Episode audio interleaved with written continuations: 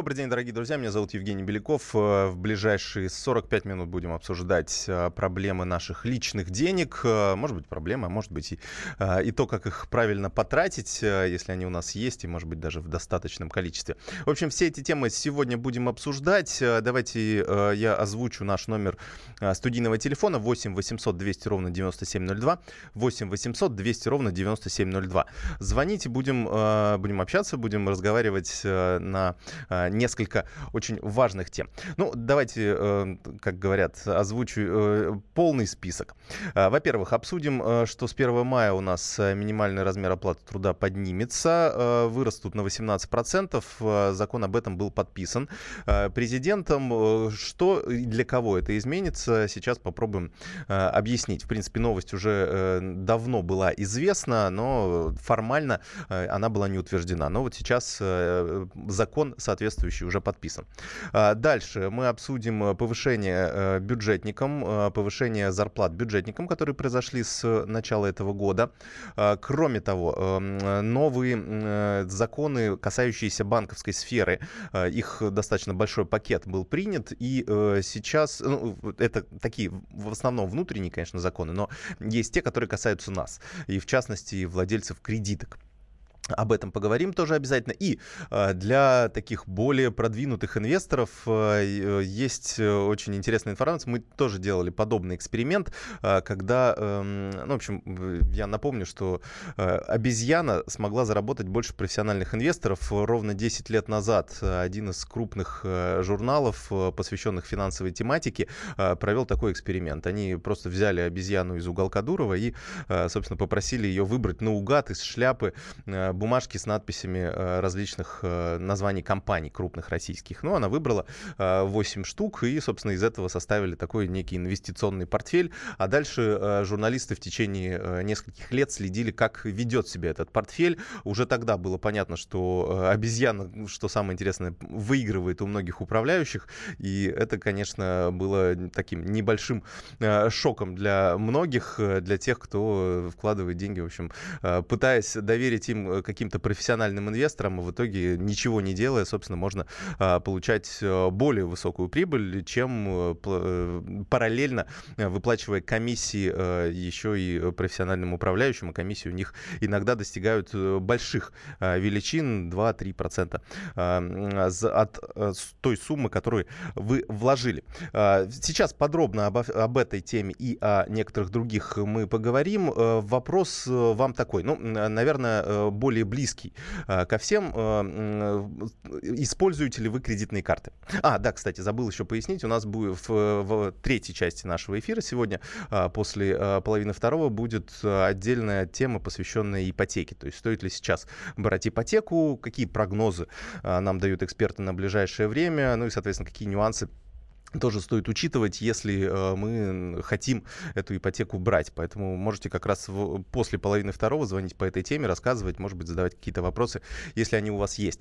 Э, вопрос на ближайшие полчаса у, у меня такой. Эм, э, пользуетесь ли вы кредитной картой?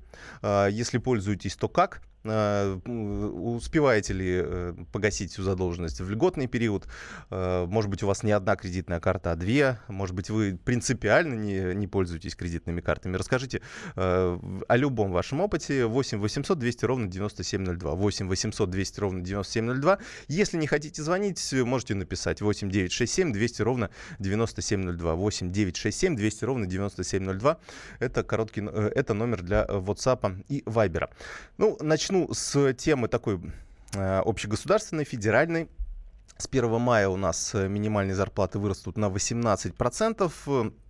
Президент подписал э, закон об этом. Давно эксперты говорили, что ну, не очень хорошо, так это мягко скажем, да, но, в общем-то, не очень правильно, когда у нас минимальная зарплата, она меньше, чем прожиточный минимум, потому что, ну, как-то две этих составляющих должны быть, по крайней мере, рядом, потому что если кто-то смотрел, э, что из, э, из себя представляет прожиточный минимум, то достаточно сложно на него прожить. Много, много журналистов э, делали такой опыт на себе, и, собственно, я так понимаю, что у нас несколько миллионов человек этот опыт на себя ставит ежедневно практически, но, тем не менее, это, в общем, действительно минимум, прожиточный минимум, и нужно было так или иначе уравнять минимальную зарплату с этим значением, поэтому сейчас это сделано, и вот с 1 мая, собственно, те, кто получал минимальный размер оплаты труда, они будут получать на 18% больше.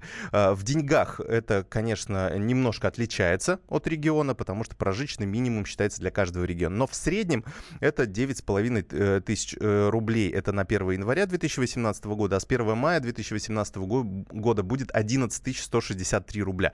Но э, для каждого региона это будет свой собственный, своя собственная сумма, посчитанная региональными властями. То есть, условно, на Чукотке это будет там в районе 22 тысяч рублей, в некоторых областях это может быть около 9 тысяч рублей, так что здесь нужно а, сводные таблички смотреть, в интернете их а, можно найти, можете поинтересоваться, сколько МРОД будет составлять у вас. У нас есть звонок, добрый день, слушаем вас, Денис. Алло, здравствуйте. Э, то есть, ну вот президент говорил, то есть последние разы, то, что будет грубо говоря, понижаться процент, а это значит, то есть произойдет эмиссия денег, то есть, возможно, эмиссия денег произойдет э, одни реформе 47 года, то есть это когда у государства накоплены определенные финансовые резервы, и эти резервы будут брошены в экономику, то есть часть частично это будет через кредитование, частично это будет просто эмиссия государства на развитие производства. Ага, и каким, каким образом, то есть сложится тогда ситуация, ну вот я, грубо говоря, работаю в маленькой, ну такой, в маленькой фирме, которая производит обувь да, то есть uh-huh, специализированную, так. танцевальную, то есть и вот мы как будем, то есть ощущать рынок, то есть это, это будет э, большое количество конкуренции, то есть либо это же будет закрыт внешний рынок, грубо ну, uh-huh. Китай, ну, ну во-первых, да, да, да, я понял. это на нас скажется? Я понял вопрос. Единственное, что я немножко не понимаю, почему вы аналогии именно с 47-м годом проводите. Я таких прямых аналогий не вижу. То есть у нас действительно будет снижаться ключевая ставка. Это основная ставка, э, которую регулирует Центральный банк. Это основная ставка для э, стоимости. Это, по сути, стоимость денег в стране. То есть сейчас это 7,5% годовых. Это минимальная сумма, за которую банки, коммерческие банки, могут взять деньги Э, в Центральном банке. То есть там проводятся специальные аукционы, Обычно устанавливается градация, грубо говоря, от 7,5% до 8,5%. И э, банки, они вслепую подают заявки, они не знают, э, какие заявки подают их конкуренты, и условно один банк э, хочет взять в кредит деньги под 7,7%, другой банк хочет за 7,65, например. Естественно, в приоритете будет тот, кто готов платить за эти деньги больше, потому что ну, банк, он э, на коммерческих основах выдает эти деньги коммерческим банкам, а те уже соответственно, получая эти деньги, выигрывая на этих аукционах, они дальше идут э, в народ, по сути, и э, выдают уже кредиты нам по более высоким ставкам. То есть сейчас, например, ставки по ипотеке, о которой мы будем говорить э, в, буквально через 20 минут, они составляют сейчас около 9,5% годовых, то есть на 2% выше эм, той самой ключевой ставки. А, что касается других кредитов, то они, соответственно, по более высоким ставкам. Если говорить о том, что будет, да, вот ваш вопрос об этом. Тут сложно спрогнозировать, будет ли больше эмиссия. Скорее всего, будет, да. То есть, чем дешевле деньги, э, то э, они более ну, э, пользуются большим спросом, да. То есть банки изначально, соответственно, мы, как потребители, бизнес, он более заинтересован в более дешевых деньгах, он предъявляет спрос банкам, банки, соответственно, предъявляют спрос Центробанку, тот проводит больше аукционов, продает банкам больше денег, ну и, соответственно, за счет этого денежная масса увеличивается. Э, это может привести как к небольшому росту инфляции. Именно поэтому Центральный банк сейчас э, не форсирует вот это движение, не, не очень быстрыми темпами опускает э, ключевую ставку. Хотя многие, многие его критикуют за это, что, мол, надо давайте побыстрее опустим, тогда, в общем, экономика у нас начнет вставать с колен. Естественно, да, чем у нас дешевле деньги в экономике, тем Э, более стимулирован бизнес вкладывать в новые проекты, занимать деньги у банков, развивать какие-то э, другие инвестиционные э, проекты. Так что это, конечно, приведет э, к увеличению конкуренции, больше людей захотят заниматься бизнесом, развивать какие-то проекты.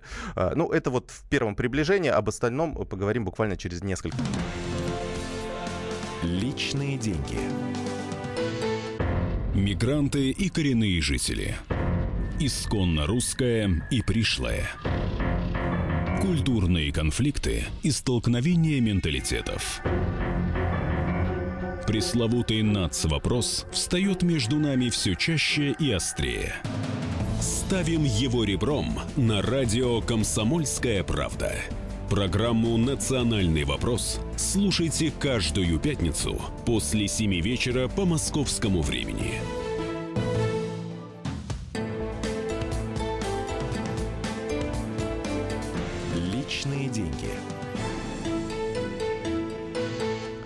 Продолжаем наш эфир, дорогие друзья. В ближайшие полчаса будем обсуждать э, кредиты, ипотеку и инвестиции.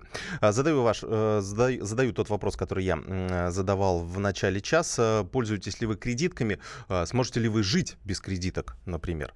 А, потому что они стали таким достаточно распространенным атрибутом в нашем кошельке, и многие действительно на них подсели, может быть, зря как раз-таки. 8 800 200 ровно 9702. Расскажите о своем опыте. 8 967 200 ровно ровно 9702. Это телефон, а, по которому можете писать сообщения в Viber и WhatsApp. Может быть, у вас есть какой-нибудь интересный э, совет, да, или, как сейчас модно говорить, лайфхак, как пользоваться кредиткой э, и при этом не платить проценты и, может быть, дополнительно как-то на этом зарабатывать. То есть банки хотят зарабатывать на нас, а мы, в свою очередь, хотим зарабатывать э, на банках, пользуясь э, теми предложениями, которые они э, нам делают. Потому что всегда в любом бизнесе э, есть э, такие продукты, которые привлекают привлекают клиентов. Э, с помощью этих продуктов мы э, приводим их в первый раз, а потом э, уже зарабатываем на чем-то другом. Ну, то есть, я имею в виду, бизнесмены зарабатывают на чем-то другом. То есть, некоторые продукты, они делаются действительно в убыток. Самый простой пример — это продажа хлеба в магазинах. Обычно он продается по либо себестоимости, либо по минусовой, не знаю, как правильно это называется в бизнесе, но, в общем, они продаются в убыток себе, грубо говоря, за 30 рублей они покупают батон, за 20 а, его продают. Но э, это, естественно, и вполне себе э, оправдывает ожидания магазинов, потому что вы приходите не только за хлебом, вы параллельно покупаете еще что-то другое. Если хлеб будет там хороший, то так как это продукт повседневного использования, то, скорее всего, вы придете именно в этот магазин, ну, параллельно возьмете что-то другое, на что уже наценка гораздо круче, 20, 30, 40 процентов, а может быть даже и все 200, зависит от э, конкретного товара. Поэтому э, с кредитками э, примерно та же история. А, о чем, э, собственно, речь? А, сейчас был принят закон, который вступит в действие с начала сентября, а, но, тем не менее, полезно об этом уже знать сейчас. Банки обязали не скрывать долги клиентов по кредиткам. То есть в закон о потребительском кредитовании включили новую статью, по которой обязали банки раскрывать весь долг, который сейчас есть у клиента. Объясню, в чем здесь здесь хитрость. А, я думаю, те, кто пользуется кредиткой, они знают, что эм, обычно а, банки присылают, ну, допустим, вы совершаете какой-то платеж по кредитной карте, и банк вам присылает э, смс о том, что вот такой платеж совершен. Но меня первый раз это тоже смутило, и я все никак не мог разобраться вообще, в чем, а, в чем здесь суть.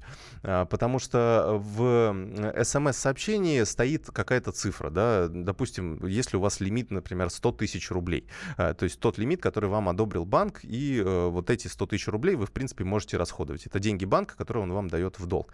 А, допустим, вы купили что-то на 10 тысяч рублей. В смс вам будет написано, что да, вы купили что-то э, по, по такому-то условному адресу, да, там обычно указываются определенные цифры, 10 тысяч рублей. Но при этом у вас останется, что э, будет надпись, что у вас осталось 90 тысяч рублей. То есть не минус 10 тысяч, да, как можно было бы понять, да, а плюс 90 тысяч. То есть это остаток кредитного лимита, еще 90 тысяч тысяч вы можете потратить. Но при этом вы э, не знаете, сколько вы конкретно должны. Ну, если вы вдруг забыли сумму, которую вам э, одобрил банк. Так что это очень такой э, хитрый ход, которым банки пользуются. И, собственно, многих это вводит в заблуждение. Они физически не знают, сколько они э, должны банку. Для этого нужно зайти в свой онлайн-банк или позвонить в, кол- в колл-центр. Иногда такой в суматохе дней это, э, в общем, невозможно отследить. Или, или бывает, что просто, просто нет времени времени на это, а потом, когда уже понимаешь, э, что нужно отдавать долг, он оказывается большим, чем вы э, э ожидали, рассчитывали, и вы попадаете на проценты, которые приходится платить. Так что сейчас, сейчас это будет постепенно сходить на нет. В начале сентября это уже будет, по сути, нарушением закона, если банк не будет вам присылать вот именно данные о том, сколько вы должны. В смс-сообщении, либо в сообщении в электронной почте вам должно быть четко указано, что да, вы э, на такой-то день должны, э, там, допустим, 35 148 рублей, а у вас не, а не остаток кредита, кредитного лимита. И то, и другое может быть указано, но тем не менее основная цифра должна быть. Это изменение сродни, наверное, тому, что ввели несколько лет назад, когда э, сделали так называемую полную стоимость кредита. Теперь мы видим э, в каждом кредитном договоре э, полную стоимость кредита, которая учитывает, в себя, э, учитывает все возможные комиссии. Она расположена в одном месте, в правом верхнем углу каждого кредитного договора. Поэтому здесь уже порядок навели. Вот сейчас дополнительная мера. Я ее, честно говоря, даже приветствую, потому что некоторые банки мало того, что это не сообщали, так могли очень сложно было понять, а когда у тебя вообще в принципе заканчивается льготный период, э, который очень удобен для пользователей кредитных карт, когда можешь, по сути, пользоваться деньгами банка в течение 50 или 60 дней. Э, обычно это такой средний срок э, льготного периода. И, собственно, ничего за это не платить. Э, погасив всю сумму долга вот, в окончании вот этого периода 50 или 60 дней, то вы потом обнуляете, по сути, опять свой счет, заново можете пользоваться деньгами банка и также прокручивать эту операцию в течение нескольких месяцев. И параллельно, это вот, кстати, исходя из лайфхаков, может быть, у вас тоже свои какие какие-то есть. Вот лично мой э, заключается в том, что свободные деньги, большую часть свободных денег я стараюсь сразу же, как при получении зарплаты, переводить на э, либо на доходную, либо на депозит, либо на доходную карту, то есть на ту карту, где э, на остаток записывается, э, начисляется определенный процент, а э, дальше пользоваться кредитной картой. Э, пользоваться, пользоваться, естественно, понимать, что следующее, э, не уходить слишком далеко в минус, чтобы понимать, чтобы следующая зарплата у меня погасила те траты, которые э, я осуществлю за, за этот период. В итоге получается, что в течение этого времени я пользуюсь бесплатно э, деньгами банка, при этом мои собственные деньги, они лежат на другой э, карте, может быть, даже в другом банке, и при этом я получаю на них дополнительный процент. Не по неофициальной статистике таких, ну, назовем так, умников, да, вряд ли нас, таких клиентов, очень жалуют банкиры, но тем не менее, тем не менее, такие такие, таких людей достаточно много, 25% э, примерно, 25-30% такого, таких клиентов, которые ничего не платят банку и, по сути, для него убыточны. Но э, доходы от 70% э, людей, которые все-таки попадают на проценты и э, выплачивают э, долг по кредитке, а они, проценты достаточно высокие по кредитке, 25% годовых, это прилично, я вам так скажу, э, по сегодняшним меркам, э, потому что, ну, мы уже говорили о том, что ключевая ставка сейчас 7,5%. Э, долги по кредитке, они практически, э, вот их стоимость, она практически не снижается, но это связано как раз вот с тем, что вот 70% э, клиентов, по сути, э, платят за э, те тех 30%, которые пользуются деньгами банка э, бесплатно. Поэтому, э, если есть возможность, лучше переходить в эту категорию так оно э, получится выгоднее, потому что платить э, банку проценты, э, если их можно не платить, наверное, наверное лучше, лучше заниматься вторым. А, так, а, давайте зачитаю ваши сообщения, пришедшие по кредиткам. Удобно при платежах, заправка авто, также удобно при покупках на относительно большие суммы, более 5000 рублей. А, ну, кредитки имеется в виду, я здесь имею в виду не просто банковские карты, а именно кредитки. А, может быть, вы имеете в виду в целом банковские карты, потому что действительно крупные платежи удобно. Ну, в принципе, сейчас в крупных городах удобнее пользоваться картой. И я знаю много людей, которые а, сейчас принципиально вообще наличные не носят. Или, или носят э, какую-то минимальную сумму в районе 100 рублей, потому что и в метро сейчас можно купить э, у нас в Москве э, билет э, по кредитной карте. И, собственно, практически везде, даже, даже в парках, э, в небольших кафешках можно расплатиться э, кредитной картой. Единственный, наверное, кто остался и пока не охвачены вот этими аппаратами банковскими, это рынки. Э, на рынках до сих пор, конечно, только э, наличный расчет. И, ну, Э, здесь, ну, я думаю, когда-нибудь до них это тоже доберется Э, этот, можно сказать, прогресс. А, не надо ими пользоваться. Вот совет жить посредством нужен. Не брал, не собираюсь брать кредиты, Евгений. А, ну, это тоже, тоже версия. Я, честно говоря, завел э, кредитку из любопытства для того, чтобы попробовать вообще, как она работает. Э, потом вот выяснил для себя такой интересный механизм. Он, конечно, дает небольшой доход. Не скажу, что это какие-то гигантские деньги, но, тем не менее, мне вот нравится так. Плюс ко всему, кредитки иногда без без кредитки иногда нельзя. Например, если вы берете машину на прокат э, за границей, то там без кредитки взять это практически невозможно, но очень сложно. Не все компании это предлагают. Э, буквально через несколько минут вернемся и проговорим уже про ипотеку. Личные деньги. Главное аналитическое шоу страны. Михаил Зинович Юрьев, Михаил Владимирович Леонтьев. И в команде Анатолия Кузичева замена. Вместо Анатолия играет Илья Савельев. Но все остальное будет прежним. Это главтема. Они знают, как надо. Мы несем свою миссию выработать и донести до народа и руководства мысль о том, как должно быть.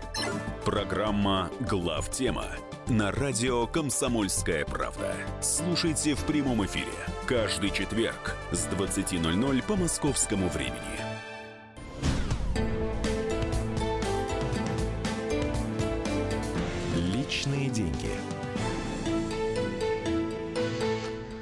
Еще раз добрый день, дорогие друзья. Продолжаем наш эфир. Э, последняя часть. Э, в эфире будем 12 минут. За это время можете э, звонить в нашу студию 8 800 200 ровно 9702, 8 800 200 ровно 9702, задавать любые вопросы по ипотеке, потому что именно в этой части мы будем обсуждать жилищные кредиты. Я буквально перед тем, как начать обсуждать эту тему, отвечу на пару ваших вопросов, которые пришли к нам на WhatsApp и Viber. Эм, что вы чушь мелите? Банк по-любому имеет деньги с торговых сетей, где вы и пользуетесь, так что банки по-любому не в накладе. Судя по номеру телефона, вы из Америки, а, но что, что очень интересно и э, уже само по себе. Но смотрите, э, действительно, банк в принципе э, не в накладе, потому что мы видим, какие у нас доходы в банковском секторе, поэтому они различными финансовыми инструментами жонглируют, и они в любом случае, у них очень хорошо просчитанные финансовые модели. Ну, у большинства, по крайней мере, банков некоторые все-таки не выдерживают того, что у нас две трети банков прибыльные в России, одна треть э, такая убыточная, либо там а, на, эм, на грани окупаемости. Поэтому здесь не у всех получается а, соблюдать эти модели. Но смотрите, эм, э, с торговых сетей банки немного получают, очень-очень небольшую сумму вот с каждого платежа, вот то, что вы имеете в виду. И вот если посмотреть, сколько они теряют, они, по сути, здесь нужно считать упущенную прибыль. То есть эти, бан- эти деньги, например, да, допустим, 100 тысяч рублей лимит человек, он взял и в течение двух месяцев этими деньгами пользовался пользовался. Эти деньги, а, если бы их отдать какому-то другому заемщику под сколько сейчас, ну в среднем сейчас э, кредит потребительский в районе 12-13% годовых. Так вот, если отдать, э, если сравнить 12% годовых и 0%, ну, вы знаете, это все-таки такая э, большая, большой убыток, 12 тысяч рублей, условно, да, банк. Ну, может быть, там не всю сумму он смог бы разместить, да, и так далее, и так далее. То есть не всю сумму человек, э, человек использует, потому что остальные деньги, по сути, в банке находятся, да, и, и виртуально там крутятся, продолжают. Но, тем не менее, то есть э, процент достаточно приличный банк теряет, э, если э, человек пользуются э, деньгами банка бесплатно, ничего не платят. Понятно, что они еще зарабатывают на банковском обслуживании э, ежегодное, на смс-информировании и так далее, так далее. То есть э, есть много элементов. То есть тут нужно посмотреть, но как мне говорили банкиры, в общем и целом вот такие клиенты, они все-таки убыточные, то есть они идут немножко в минус.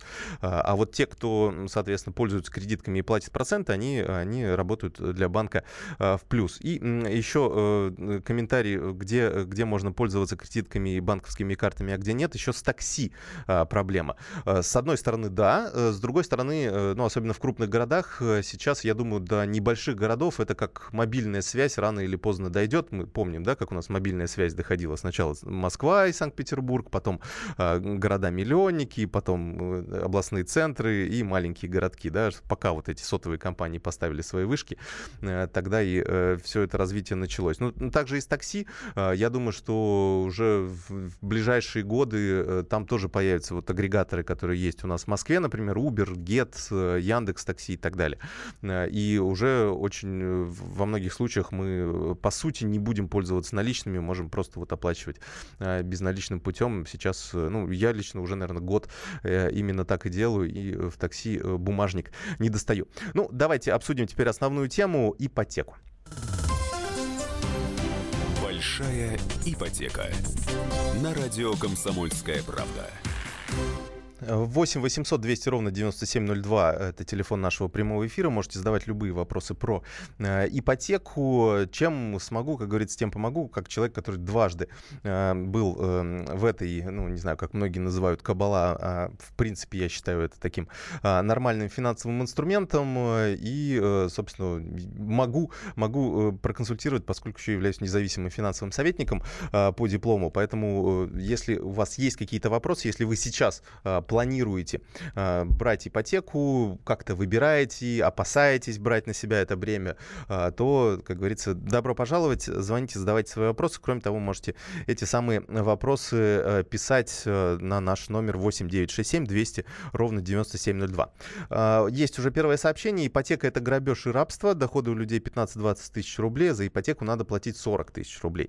Э, ну, с доходами соглашусь. Да, у нас, если смотреть по Росстату у нас, э, ну, частично соглашусь, да, а, если смотреть по Росстату, у нас это где-то 36 тысяч рублей, насколько я помню, это средняя зарплата. Но, как говорят статистики, неправильно считать среднюю зарплату, потому что она, понятно, учитывает и тех, кто получает миллион рублей, и тех, кто а, получает 5 тысяч рублей. Понятно, что расстояние между 36 тысячами до миллиона гораздо а, больше, чем а, до а, тех самых там 10-15 тысяч рублей. Поэтому такое искривление получается у нас средней зарплаты, и правильнее считать медианную, так называемую зарплату, которая Э, является средней зарплатой э, для э, тех, ну, в общем, средним получаемым доходом для большинства людей. Вот есть такая формулировка. Так вот, медианная зарплата, она у нас где-то в районе 20-25 тысяч рублей. Сейчас точную цифру не назову, но, в принципе, вы около того как раз и подметили. А, что касается за ипотеку, надо платить 40 тысяч рублей. Ну, во-первых, зависит от того, какую вы ипотеку берете.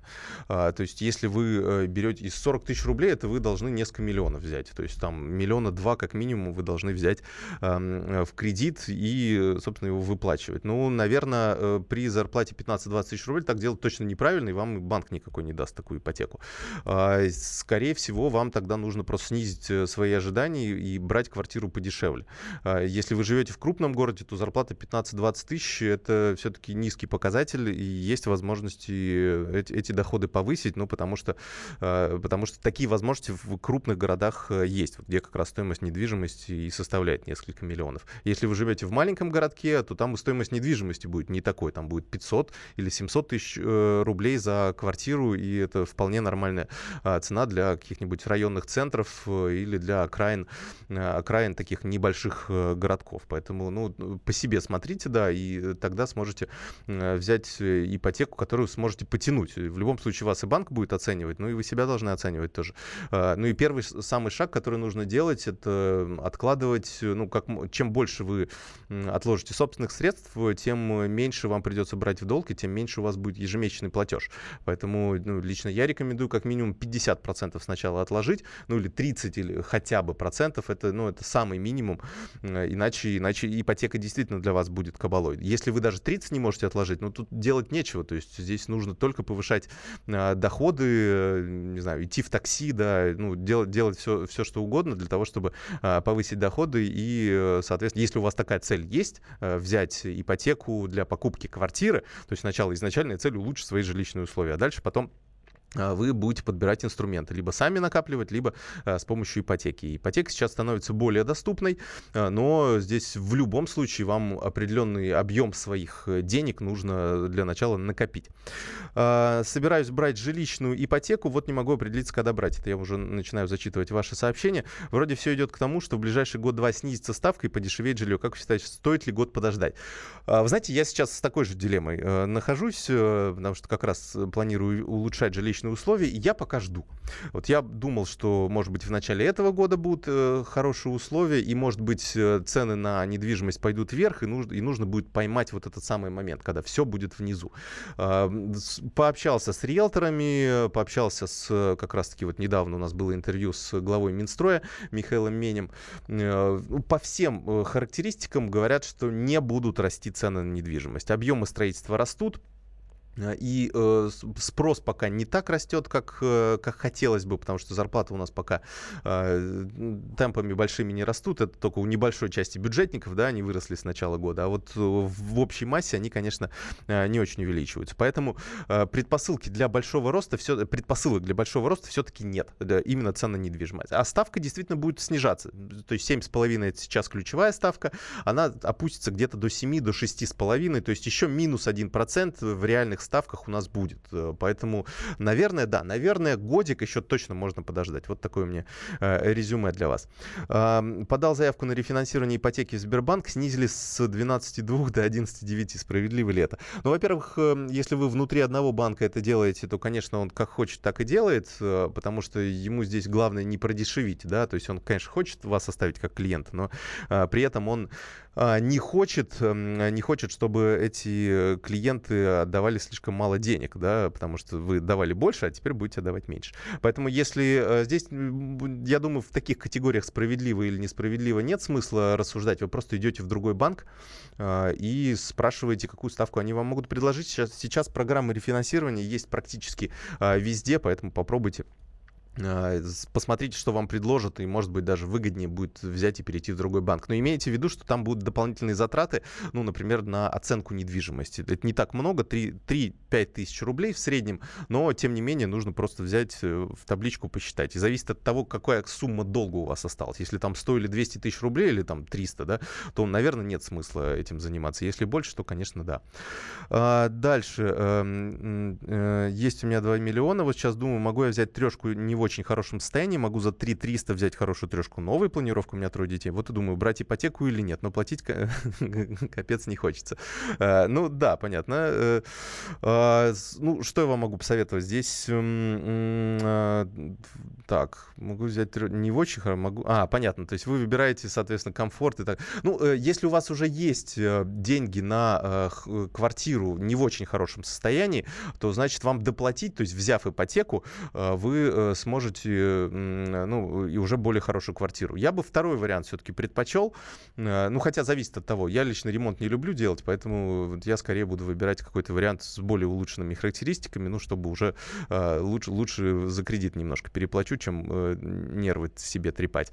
А вы уже как зависит от ваших условий. Но если, значит, у вас доплата небольшая просто будет, и если у вас, например, есть какие-то еще дополнительные сбережения, а, то, э, ну, то есть можно оставить, допустим, есть такой самый страховой механизм. Понятно, что платить не хочется, но, ну, цели этой нужно достигать, да, и вы можете взять, а, оставить у себя, допустим, какую-то сумму денег э, на депозите, а при этом потом э, взять ипотеку, и, получается, вы тем самым будете себе риски компенсировать. То есть, если вдруг что-то пойдет не так, у вас будет возможность возможность э, погасить ипотеку хотя бы частично, да, в течение какого-то срока. Поэтому, ну, это такой более, э, более простой э, вариант. А, так, э, мы сейчас в съемном жилье, в съемном доме живем, да, ну здесь без комментария, да. Э, так, э, имеет ли смысл покупать в ипотеку недвижимость перед дефолтом? Почему перед дефолтом? Ну, вы считаете, что нас ждет дефолт? Ну, я пока предпосылок к, этого, к этому не вижу. У нас цена на нефть растет. Э, понятно, что, может быть, в ближайшие несколько лет э, роста недвижимости не будет, но если вам так или иначе нужно решать жилищный вопрос, то, ну, наверное, и у вас нет достаточно достаточного количества денег, или вы живете в съемном жилье, то, наверное, а, наверное стоит так или иначе э, этим заниматься. Слушайте, вопросов действительно очень много. Надо было нам, э, может быть, даже расширить эту, э, эту рубрику ипотечную, потому что вижу, что интерес большой, но я думаю, что мы обязательно этот разговор повторим в одном из ближайших наших эфиров. Меня зовут Евгений Беляков, это программа «Личные деньги». Оставайтесь с нами. Большая ипотека. На радио «Комсомольская правда». Личные деньги. Мы живем в горячее время. Войны, падение режимов, исчезновение стран – Предсказать заранее такое невозможно. Но увидеть, как на наших глазах меняется мир, реально. Путевые заметки нашего спецкора Дарьи Асламовой. Программу «Горячие точки». Слушайте по воскресеньям после пяти вечера по московскому времени.